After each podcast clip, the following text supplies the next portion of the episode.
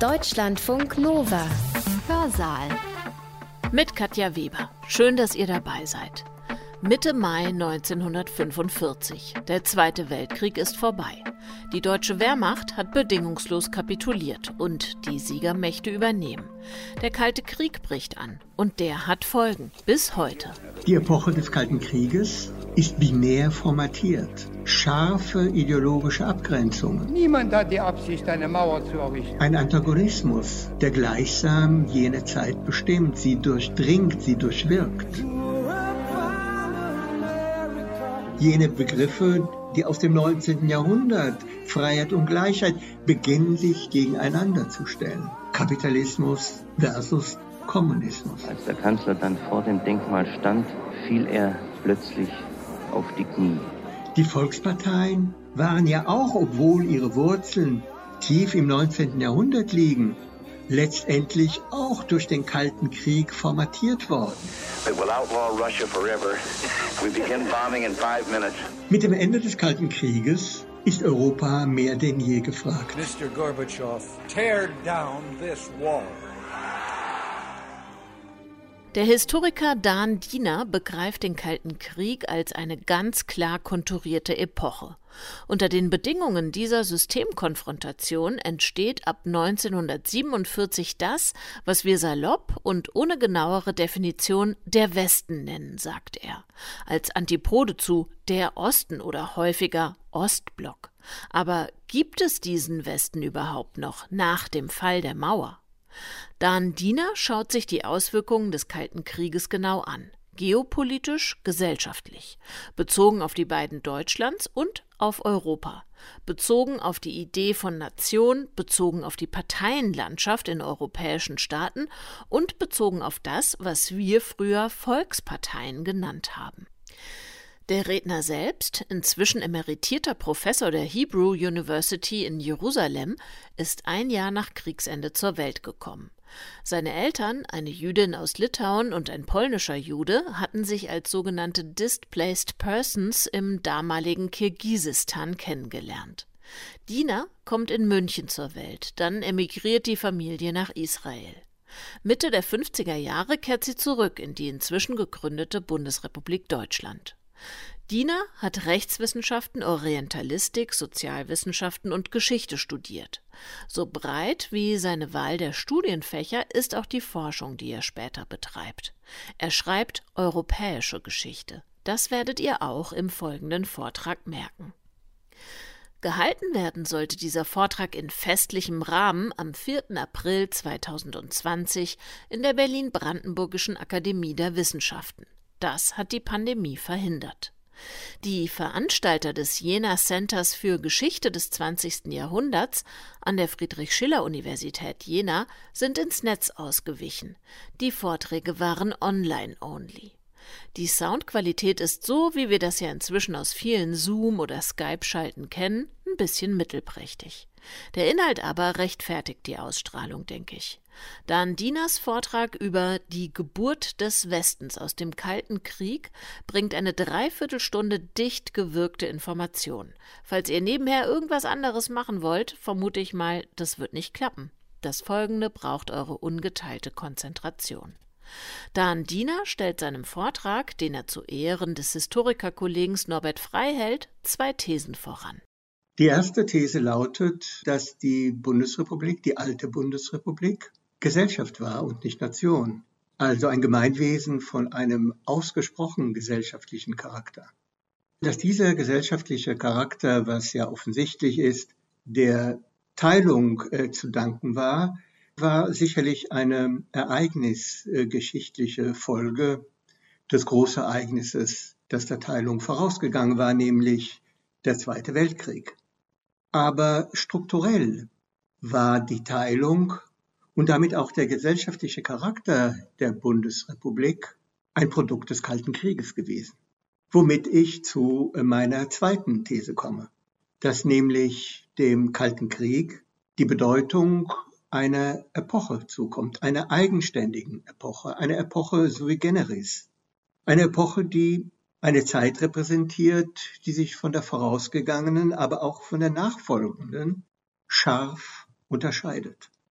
Ich würde dem ein bestimmtes Bild nachtragen wollen, eine Metapher, die das Ganze unter Umständen auf den Punkt bringt, nämlich, dass es sich bei dem Kalten Krieg, bei der Epoche des Kalten Krieges um ein relativ dicht geschlossenes Gehäuse gehandelt hat, ein Zeitblock, so etwas wie eine Sonderzeit, die einen Anfang hatte und ein angehbares Ende.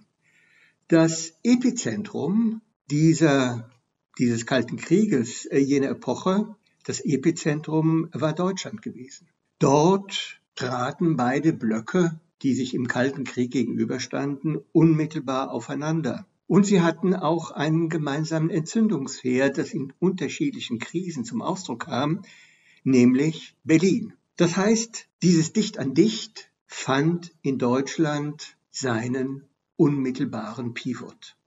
Aber was das Epizentrum des Kalten Krieges anging, das politische Epizentrum des Kalten Krieges, unterscheidet sich von seiner Wiege. Denn die Wiege des Kalten Krieges stand nicht in Europa, sondern in einem Bereich, der unmittelbar mit den Ereignissen des Zweiten Weltkrieges in Verbindung stand. Sie stand nämlich in iranisch-Aserbaidschan, also einem Gebiet, das aufgrund der funktionalen Teilung des Irans zwischen der Sowjetunion und Großbritannien im August 1941 weiterhin über die Vertragszeit hinaus von den Sowjets weiter besetzt worden war. Die Krise erreichte ihren Siedepunkt 1946, als sich die Sowjets weigerten, aufgrund von Interessen an Ölkonzessionen und einer Präsent, weiteren Präsenz im nördlichen Bereich des Iran sich zurückzuziehen. Das, was beide Gemeinwesen im Jahre 1941 zusammenführte, nämlich, und hier geopolitisch auszudrücken, Russland und Britannien, war der sogenannte Persische Korridor, die Versorgungslinie der Westalliierten für die Sowjetunion, die über den Indischen Ozean verlief, über den Persischen Golf, durch den Iran hindurch zum Kaspischen Meer und zur Wolgamündung, womit auch die Bedeutung der Schlacht von Stalingrad ihren globalen Charakter erhält. Das Ganze stand, auch der Konflikt zwischen Russland als Sowjetunion auch und Großbritannien der Konflikt im Jahre 1940, in dem Briten und Franzosen Vorbereitungen trafen, die Ölfelder von Baku zu bombardieren vor dem Hintergrund ja, des Hitler-Stalin-Paktes, dass nun dieser Konflikt aufs Neue ausbrach. Es war eigentlich ein Konflikt, der im 19. Jahrhundert seine Gründe hatte, geopolitische Gründe. Und auch seine Bezeichnung weist auf die Geopolitik hin, nämlich The Great Game, die Auseinandersetzung eben zwischen Russland und Großbritannien, was den asiatischen Bereich angeht. Das geopolitische Moment, das ich hier herausstellen möchte, um dann später darauf zu verweisen, wie sich dieses geopolitische Moment in den Kalten Krieg hinein transformiert, findet seine Fortsetzung vom Jahre 1946 im Jahre 1947. Das Jahr 1947 ist in der Tat ein ikonisches Jahr, was den Kalten Krieg angeht. Man könnte fast sagen, es ist der Startschuss des Kalten Krieges. Es war ein diplomatischer Startschuss, aber nichtsdestotrotz ein Startschuss, nämlich die im März eben 1947 erfolgte Verkündung der Truman-Doktrin. Und die Truman-Doktrin bezog sich, und das war auch in der Formulierung Trumans in seiner Rede an beide Häuser des Kongresses zum Ausdruck gebracht worden, wegen, und das sind die einzigen Gemeinwesen, die hier erwähnt werden, eben nicht Deutschland oder auch nicht Polen, nämlich die Türkei und Griechenland. Also der Bereich, den man früher im 19. Jahrhundert wiederum als orientalische Frage bezeichnet hat, mit den Meerengen und mit dem Drang Russlands nach warmen Gewässern. Das heißt, die Truman-Doktrin transformiert die Elemente der Geopolitik in, ja, man könnte sagen, in einen ordnungspolitischen Zusammenhang, der auf der Grundlage dann eines ideologischen Wettstreites ausgeführt wird. Und es ist nicht untypisch, dass die Übergabe der Staffette von der einen, von der einen Macht zur anderen Macht oder von der einen Zeit zur anderen Zeit, nämlich von Großbritannien auf die Vereinigten Staaten, dass es sich hierbei um jene Transformation von Geopolitik in Ordnungspolitik handelt. Das heißt, die Epoche des Kalten Krieges ist binär formatiert. Scharfe ideologische Abgrenzungen, ein Antagonismus, der gleichsam jene Zeit bestimmt, sie durchdringt, sie durchwirkt. Alle Begriffe, die Verwendung gefunden haben, sind binäre Begriffe gewesen. Auch, na, man könnte sagen, die Formulierung von Ost und West, die sicherlich semantisch auf eine Himmelsrichtung verweisen, aber letztendlich auf einen Zusammenhang, der ideologisch durchdrungen ist. Oder auch, wenn man es herunterbricht, der Gegensatz zwischen der vom Westen dann vertretenen liberalen Freiheit gegenüber der vom Osten behaupteten buchstäblichen sozialen Gleichheit. Also jene Begriffe, die aus dem 19. Jahrhundert, Freiheit und Gleichheit, beginnen sich gegeneinander zu stellen. Oder schon wiederum stärker ideologisch aufgeladen, Kapitalismus versus Kommunismus. Diese binäre Konstellation wird gehärtet durch den bipolaren nuklearen Gegensatz der Abschreckung. Beide sind zwar nicht kausal miteinander verbunden, aber zwischen ihnen besteht eine ausgesprochene Affinität der Form.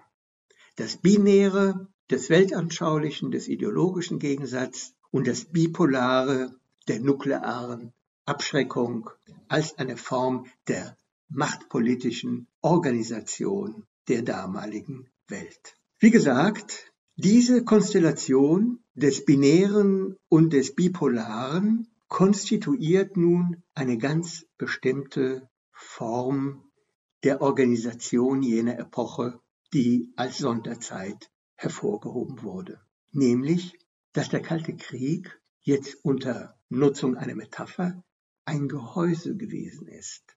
Ein Gehäuse gewesen ist, in dem sich sozusagen die Entwicklungen abgebildet haben, was der, der Epoche des Kalten Krieges entspricht. Eine weitere Charakterisierung jener Epoche kommt mit dem Begriff der Neutralisierung zur Deckung. Neutralisierung bedeutet in diesem Zusammenhang, dass sogenannte traditionelle Konflikte, die mit Institutionen und Formen wie Staat und Nation zur Übereinstimmung gebracht wurden, nun eingeschmolzen werden oder eben jenem ideologisch bipolaren Gegensatz unterworfen sind. Neutralisiert bedeutet in diesem Zusammenhang stillgelegt. Der traditionellen, die traditionellen historischen Konflikte, die auch historisch argumentieren, werden nunmehr neutralisiert. Das ist eine wichtige Erkenntnis in jenem Zusammenhang des Gehäuses des Kalten Krieges. Denn diese Neutralisierung durchdringt nun die jeweiligen Gemeinwesen in ihrem tiefen Gewebe. Am markantesten, und das liegt nahe, man könnte sagen, in der Natur der Sache, kommt das im Kontext dessen zum Ausdruck, was gemeinhin eben mit Deutschland in Verbindung gebracht wird nämlich dass die Neutralisierung des Nationalen das Gesellschaftliche zum Deutungsprinzip erhebt. Ich will damit zum Ausdruck bringen, dass durch die Teilung sicherlich begründet und bedingt sowohl die Bundesrepublik als auch die DDR Gemeinwesen, Staatswesen gewesen waren, die sich aufgrund ihres gesellschaftlichen Charakters voneinander nicht nur unterschieden, sondern dass beide definiert wurden durch ihren gesellschaftlichen Charakter. Die Sichtbarkeit des Gesellschaftlichen kommt in der Semantisierung beziehungsweise in der politischen Sprache zur Geltung. Das kann man etwa anhand der Dominanz, was jetzt die Bundesrepublik Deutschland angeht, die alte Bundesrepublik angeht, an der Dominanz etwa der Sozialwissenschaften, vornehmlich der Soziologie, auch in ihrer frühen Phase erkennen. Das nationale Paradigma wird abgedrängt und somit verlieren auch die vormals dominante Geschichtswissenschaft ihre Prärogative an die Soziologie. Es war, und nun der politische Zusammenhang des Ganzen, es war die Westbindung der Bundesrepublik Deutschland, die zu jener Dominanz der sozialen Semantik führte. Oder, und dies nicht ohne eine Prise Ironie, dass nämlich Adenauer Jürgen Habermas voraussetzt. Oder, und dies ist vielleicht im empirischen Sinne nicht uninteressant, dass es natürlich ein Verbindungsglied zwischen Adenauer und Jürgen Habermas gab, der den Namen Max Horkheimer trug. Aber das ist eine Trouvaille, die das Ganze sicherlich illustriert, aber nicht in seiner Substanz trifft.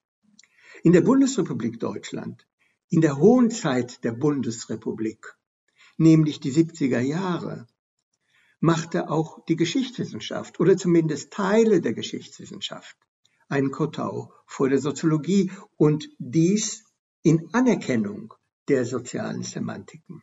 Etwa in der Tendenz oder nicht nur Tendenz, sogar in der Schulbildung der Umbenennung von Teilen der Geschichtswissenschaft in die sogenannte historischen Sozialwissenschaften.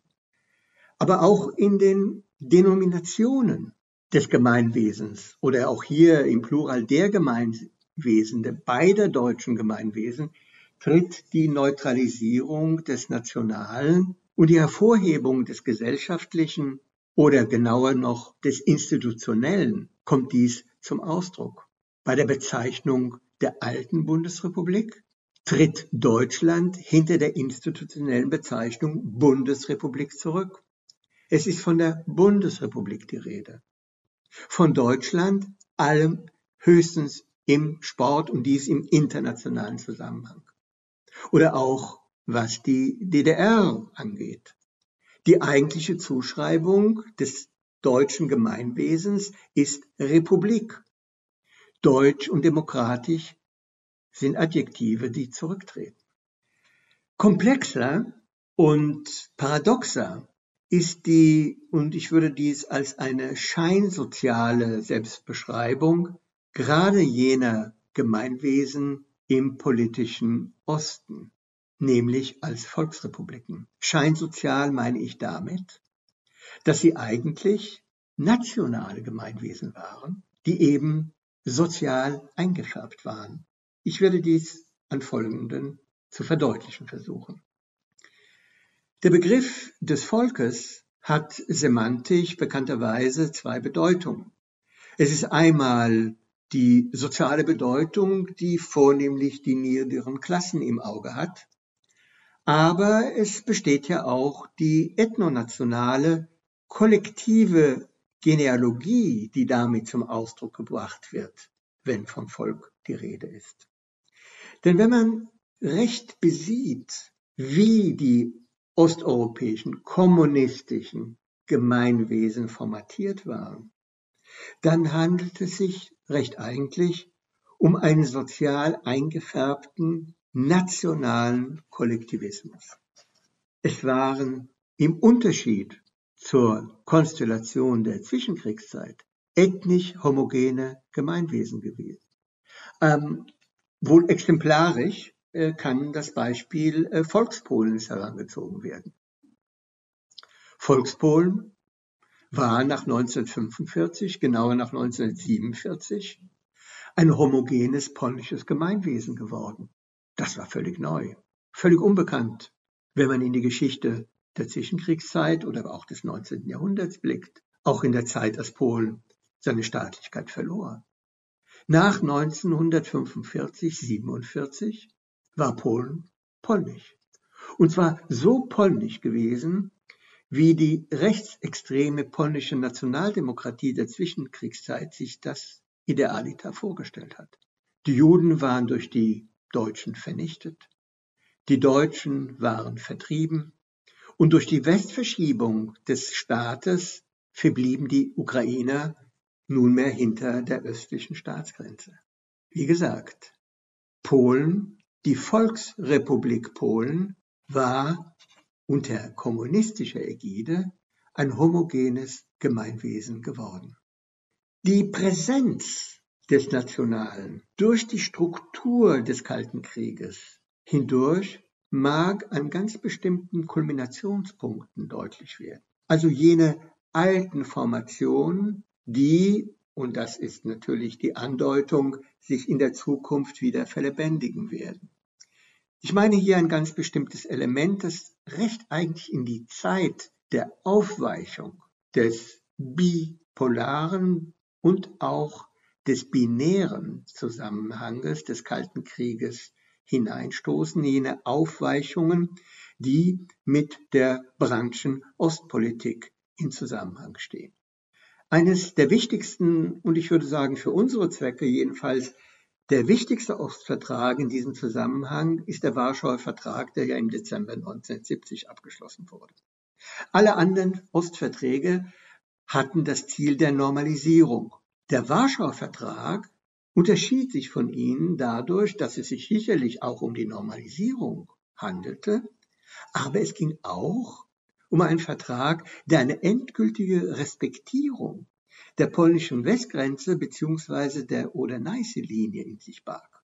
Es ging den Polen also um die Grenzfrage, bei weitem mehr als was in den anderen Ostverträgen eingeschrieben war. Das ist natürlich eine merkwürdige Konstellation. Die Bundesrepublik Deutschland anerkennt die polnische Westgrenze.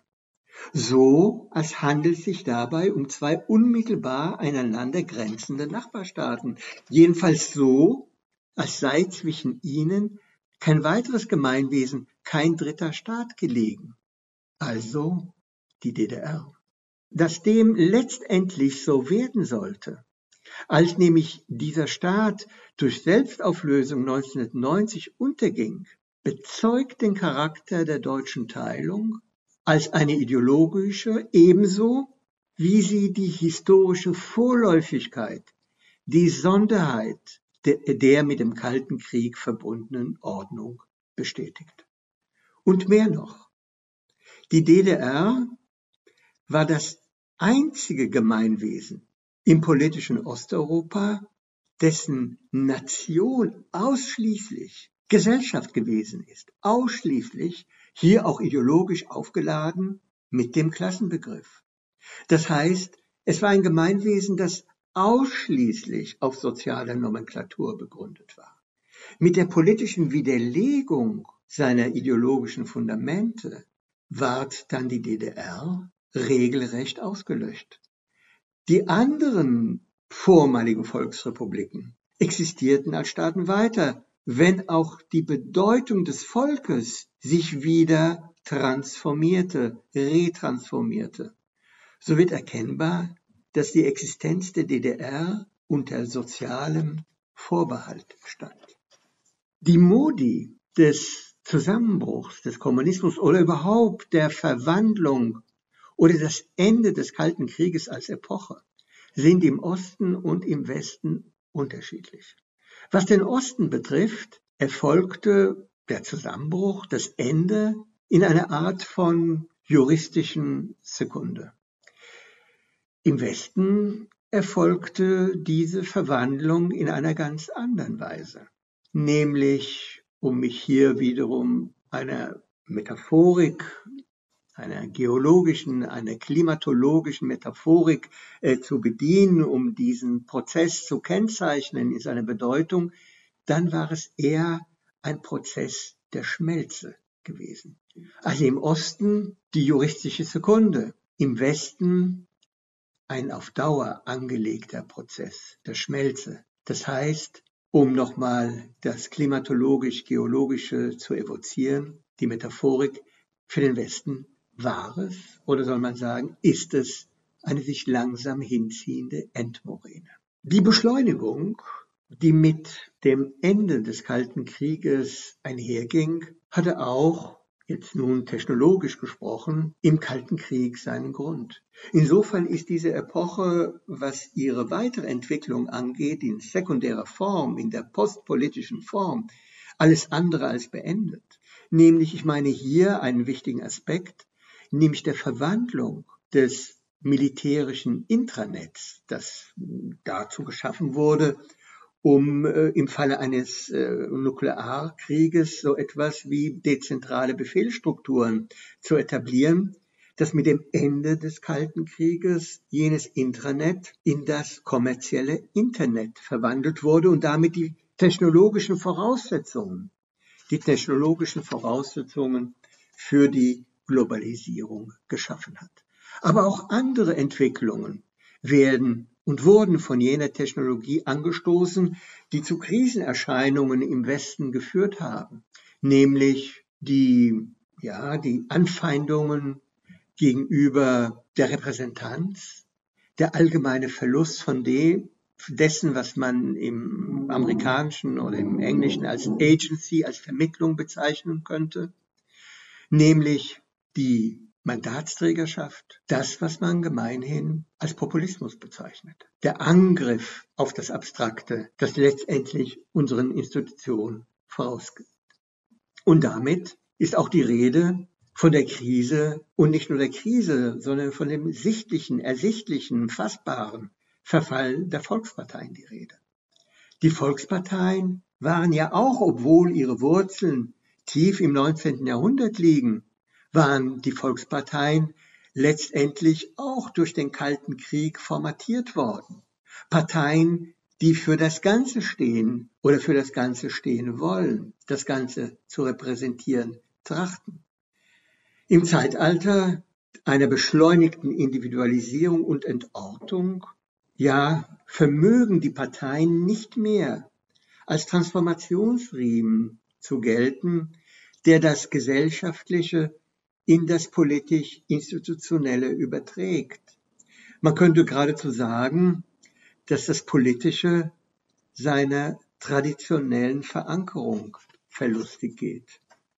Das findet sicherlich in den verschiedenen Gemeinwesen des vormaligen Westens verschiedene Ausdrucksformen, die mit den Traditionen der jeweiligen Gemeinwesen in Verbindung stehen, aber doch eine Gemeinsamkeit haben. Schauen wir uns mal drei Gemeinwesen an, in aller Kürze, im Unterschied jetzt zu Deutschland, Italien etwa, dessen Parteiensystem in der Zeit des, Krieg, des Kalten Krieges in so etwa die Konstellation, die binäre Konstellation des Kalten Krieges widerspiegelte. Also der Gegensatz zwischen Christdemokraten und Kommunisten. Mit dem Ende des Kalten Krieges verfiel dieses Parteiensystem unmittelbar, Anfang der 90er Jahre. Verschwanden diese Parteien. Die Säulen brachen. Und seit damals findet Italien kein Parteiensystem, das gleichsam jene Transformation oder jeden Transfer des Gesellschaftlichen in das Politische zu übertragen vermag und dabei Stabilität garantiert. Die Stabilität Frankreichs wiederum beruht auf einer besonderen Konstellation, nämlich auf seiner Präsidialverfassung der Fünften Republik, die ja wiederum selbst aus einer Bürgerkriegskonstellation hervorgegangen war, nämlich eine Bürgerkriegskonstellation, die mit dem Algerienkrieg in Verbindung stand und damit mit dem gesamten Prozess der Dekolonisierung. Und das Präsidial, und hier etwas polemisch formuliert, das Präsidialregime in Frankreich führte letztendlich dazu, dass die traditionellen Parteien zunehmend ihre Bedeutung verloren und damit auch verfielen. Es war sozusagen die französische Stabilität mittels des Präsidialregimes, das zur Verfallsgeschichte der Parteien beigetragen hat und Phänomene nach sich zog, in denen sich der spontane Protest innerhalb Frankreichs in der französischen Politik in unterschiedlicher Weise artikulierte, auf alle Fälle die klassische Unterscheidung mehr als in jedem anderen Gemeinwesen die klassische Unterscheidung zwischen links und rechts unterlief. Am wohl dramatischsten ist das britische Exempel verbunden mit dem Brexit oder genauer mit dem Modus des Referendums. Es ist höchst ungewöhnlich, dass die altwürdige parlamentarische Tradition von Westminster in einer derart existenziellen Frage wie den Brexit ein Referendum ermöglicht hat. Ein Referendum, das letztendlich darauf hinausläuft, wie ein jedes Referendum, eine wichtige Frage entweder mit Ja oder Nein zu beantworten. Ja oder Nein bedeutet in diesem Zusammenhang, das demagogische Element in den Vordergrund zu rücken, das polemische Moment stark zu machen und genau jene Vermittlung, jede Agency des Parlaments ja, hinter sich zurückzulassen. Es ist kein Zufall, dass ein Gesetz drei Lesungen durchläuft, um sozusagen im Diskurs des Parlaments immer wieder neu justiert zu werden, bis es sozusagen das Allgemeine zu treffen vermag. Für den Historiker ist es geradezu skandalös, um ein Werturteil zu artikulieren, dass es gerade in England geschieht. Im ausgehenden 19. Jahrhundert, wenn man Deutschland und England, das wilhelminische Deutschland und Großbritannien, was eben die Fragen des Regierungssystems und damit auch der Regierungslehre angeht, dann waren das die klassischen Beispiele, eine Gegenüberstellung, in der man sagen konnte, im Verhältnis zu Großbritannien war Deutschland aufgrund des Wahlverfahrens bei weitem demokratischer. Aber Großbritannien war parlamentarischer als Deutschland. Und diese Form des Parlamentarismus und auch des Mehrheitswahlsystems haben jedem Gemeinwesen eine Stabilität verliehen, um die es andere beneidet hat. Wie auch immer, Versuche, die englische Konstellation, die britische Konstellation aus dem Kontext des Kalten Krieges heraus zu verstehen, sind Legion. Etwa der Hinweis darauf, dass der Brexit, zumindest was die Stimmung im Lande angeht, ein, nicht zuletzt ein Produkt ja eines Phantomschmerzes gewesen ist, der mit dem Verlust des britischen Empires in Verbindung stand, just in der Zeit des Kalten Krieges, nämlich der 50er und 60er Jahre, der hohen Zeit des Kalten Krieges, verlustig gegangen ist. Das heißt, dass jenes reale Verlustempfinden in der Zeit der Gefahr einer nuklearen Apokalypse keine Regung ermöglichte und dass dies nunmehr generationsverschoben in eine Gegenwart hinein verlagert wird, in der es rechtseigenlich, in dem es rechtseigenlich keinen wahren Grund zu haben scheint. Dass die jeweiligen Erinnerungsschichten, die mit dem britischen Gedächtnis einhergehen und sich in diesen antieuropäischen Regungen niederschlug, hat auch manches mit Empfindungen zu tun, dass England, das ohnehin historisch eher von Europa war, aber nicht in Europa gewesen war, dass dieses äh, Großbritannien sich nunmehr von einem, ja, das sollte man ohne Scheu sagen, in einem von Deutschland dominierten Europa wiederfand. Also im traditionellen britischen Sinne, auch der Gleichgewichtspolitik und des historischen Verständnisses Europa gegenüber, dass sich Britannien wieder in einer anderen Weise, jetzt gegenüber einer bürokratischen Herrschaft etc. etc. einer Kontinentalmacht gegenüber sah. Das sind in der Tat Stimmungsbilder, die den Historikern in der Zukunft überlassen werden sollten, wie jenes Phänomen des Brexits zu verstehen ist und wie stark es letztendlich auch mit dem Ende des Kalten Krieges, ja mit dem Bruch jenes Gefäßes in Verbindung steht, das eben jene Ordnung konstituiert hat. Jene britische Entwicklung erfolgt parallel zum amerikanischen Rückzug aus der globalen Verantwortung. Der Rückzug der Vereinigten Staaten aus der globalen Verantwortung wird ganz gut vom Bild der Schmelze getroffen, vom Prozess die Vereinigten Staaten sind davon getroffen und sie treiben diesen Prozess an. Dieser Prozess rührt an den Grundlagen der Nachkriegsordnung, die in der Atlantic Charta vom August 1941 durch Roosevelt und Churchill begründet worden war. Das war letztendlich die Grundsteinlegung jener Institutionen, die die Welt danach bestimmt haben die sich niederschlugen im Währungssystem von Bretton Woods, dann der Weltbank, dem Internationalen Währungsfonds und natürlich die Vereinten Nationen. All dies erfolgte im Zeichen der Gestaltungsmacht und des Gestaltungswillens Amerikas. In der Zeit des Kalten Krieges bestand auch in der Tat so etwas wie ein Telos eines liberalen Internationalismus, den die Vereinigten Staaten vertreten haben. Ein Telos eines liberalen Internationalismus. Das war nicht selbstverständlich. Die Vereinigten Staaten waren bis dahin eine isolationistische Macht gewesen. Sie waren nach innen gerichtet. Die eigentliche Tradition der Politik der Vereinigten Staaten ist nach innen gewandt. Dieser Prozess ist nunmehr durch die Zeit des Kalten Krieges beschleunigt. Und es trifft nicht nur den gegenwärtig irrlichtenden amerikanischen Präsidenten, sondern war auch anhand der Politik seiner Vorgänger zu erkennen.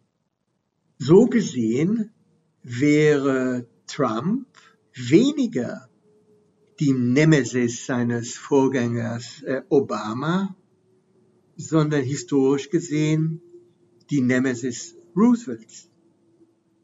Das sind die Tiefen der Veränderungen, die die amerikanische Politik betreffen, auch wenn dies in einer Zeit erfolgt, die durch die Globalisierung gekennzeichnet ist und einen beliebigen Rückzug auf sich selbst nicht, auf alle Fälle nicht einfach macht. Mit dem Ende des Kalten Krieges ist Europa mehr denn je gefragt. Aber auch hier ist Skepsis nötig. Denn Europa selbst, die Entstehungsgeschichte Europas, entsprang jener Konstellation des Gehäuses des Kalten Krieges. Die politischen Persönlichkeiten, die Europa aus der Taufe hoben, waren im Übrigen weit mehr von der Erfahrung des Ersten Weltkrieges als von der Erfahrung des Zweiten Weltkrieges geprägt. Ich meine hier die drei Personen, Persönlichkeiten, die mit Europa, mit dem Europagedanken wohl am stärksten in Verbindung stehen, am stärksten in Verbindung standen, die alle drei aus dem 19., aus dem Ende des 19. Jahrhunderts in das 20. übergingen und damit im Gedächtnis des 19. Jahrhunderts in das 20. Jahrhundert übergingen. Und alle drei, nämlich Konrad Adenauer, der Rheinländer, Robert Schumann aus dem Elsass, dem Geburtsort Luxemburg, de Gasperi aus Tirol und noch Abgeordneter im altösterreichischen Reichsrat gewesen, dass alle drei letztendlich aus der, wenn man die Nationalstaaten voraussetzt, aus den jeweiligen nationalstaatlichen Peripherien hervorgegangen sind. Also auch hier ein Element der Neutralisierung, das natürlich in der Zeit des Kalten Krieges seine Form fand. Das Politische, mit dem Europa angetreten war, nämlich die politische Einigung anzustreben, ist mit der Zurückweisung der Europäischen Verteidigungsgemeinschaft, mit ihrem Scheitern am französischen Parlament, an der französischen Nationalversammlung 1954 gescheitert. Das ist bekannt und bedarf keiner weiteren Ausführung. Aber was vielleicht doch einer Erwähnung bedarf, ist das, was als Verwandlung mit diesem Scheitern einherging, dass nämlich aus der EVG mit dem römischen Verträgen 1957 die EWG hervorgegangen ist. Also die Transformation des politischen Gedankens in Richtung eines wirtschaftlichen Zusammenschlusses. Es ist in der Tat eine Bewertung, diese Transformation als eine Verlegenheitslösung zu betrachten und sie auch als solche zu bezeichnen. Alles, was sozusagen mit Sicherheit, mit Existenz, mit Politik in Verbindung stand, wurde ausgesourced. Es wurde ausgesourced in das westliche Bündnis, es wurde ausgesourced in die NATO. Der Modus, der die Vereinigung Europas betrieb, war der Modus der Ökonomie und damit der Modus der Quantifizierung des mehr oder weniger, also eines Modus, der den Kompromiss erlaubt und damit auch ein bekömmliches Miteinander zu garantieren vermag aber sicherlich nur unter der Voraussetzung, dass das Politische im emphatischen Sinne ausgelagert ist.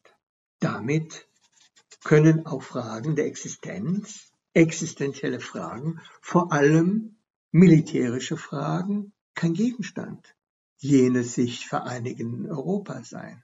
denn diese sind von einer anderen Qualität oder haben im Unterschied zum Modus der Quantifizierung eine Qualität. Doch lassen Sie uns zum Ausgangspunkt unserer Darlegung zurückkehren. Der Kalte Krieg wurde als Epoche bezeichnet oder ihm wurde Epochencharakter zugewiesen. Die Metapher des Gehäuses steht für jene Zeit und daraus entstand so etwas wie eine Neutralisierung. Eine Neutralisierung des Nationalen und damit auch eine Neutralisierung des Historischen und damit eine Neutralisierung des 19. Jahrhunderts und des ersten Drittel des 20. Jahrhunderts. Aus diesem Gehäuse ist die Bundesrepublik entsprungen. Es war letztendlich jenes Gehäuse, das die Verwestlichung Deutschlands als Bundesrepublik grundgelegt hat. Die institutionelle Formatierung des Gemeinwesens, die Verwandlung der Deutschen. Eine Verwandlung, die über 40 Jahre erfolgte. Und im Bilde zu bleiben, eine biblische Generation. Und bei aller Skepsis, die die Vereinigung des Jahres 1990 begleitete, hat die Vereinigung der Deutschen mit jener Transformation ihrer Verwestlichung durch die alte Bundesrepublik und durch den Kalten Krieg eben nicht dazu geführt, dass das Gemeinwesen der Deutschen nach 1990 aus jenen westlichen Verankerungen gerissen wurde. Es ist ein sicheres und ein gesichertes Deutschland.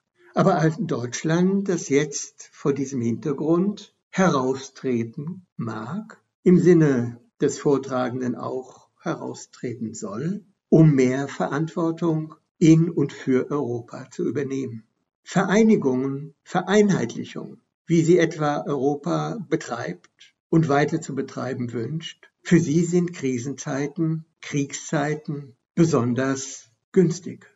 Auch eine solche ist eine Kriegskonstellation und sie wird im Modus einer Kriegsordnung bekämpft. Deutschland hat heute vor dem Hintergrund jener Seuche und der damit verbundenen Krise und den nachfolgenden Krisen, Deutschland hat in Europa heute die Chance, um nicht zu sagen die Pflicht, sich seiner Verantwortung für Europa zu stellen. Dan Dinas Vortrag über die Geburt des Westens aus dem Kalten Krieg. Er hat ihn am 4. April 2020 anlässlich der Tagung Kriegsende 1945 gehalten, auf Einladung der Universität Jena. Corona-bedingt vermutlich im Homeoffice. Falls ihr mehr von dieser Tagung hören wollt, wir haben gestern schon einen Vortrag von Dietmar Süß gesendet. Darin beleuchtet der Historiker, wie die Gewalterfahrungen der KZ-Überlebenden und die Erinnerungen der Zivilbevölkerung an Luftangriffe nach dem Krieg psychologisch gefasst oder aber eben aus heutiger Sicht vernachlässigt wurden. Begriffe wie Trauma waren damals noch eher randständig. Ihr findet diesen Vortrag online bei uns auf deutschlandfunknova.de slash Hörsaal. Herzlichen Dank wieder mal fürs Zuhören und für euer Interesse. Katja Weber sagt bis bald. Deutschlandfunk Nova. Hörsaal. Samstag und Sonntag um 18 Uhr. Mehr auf deutschlandfunknova.de.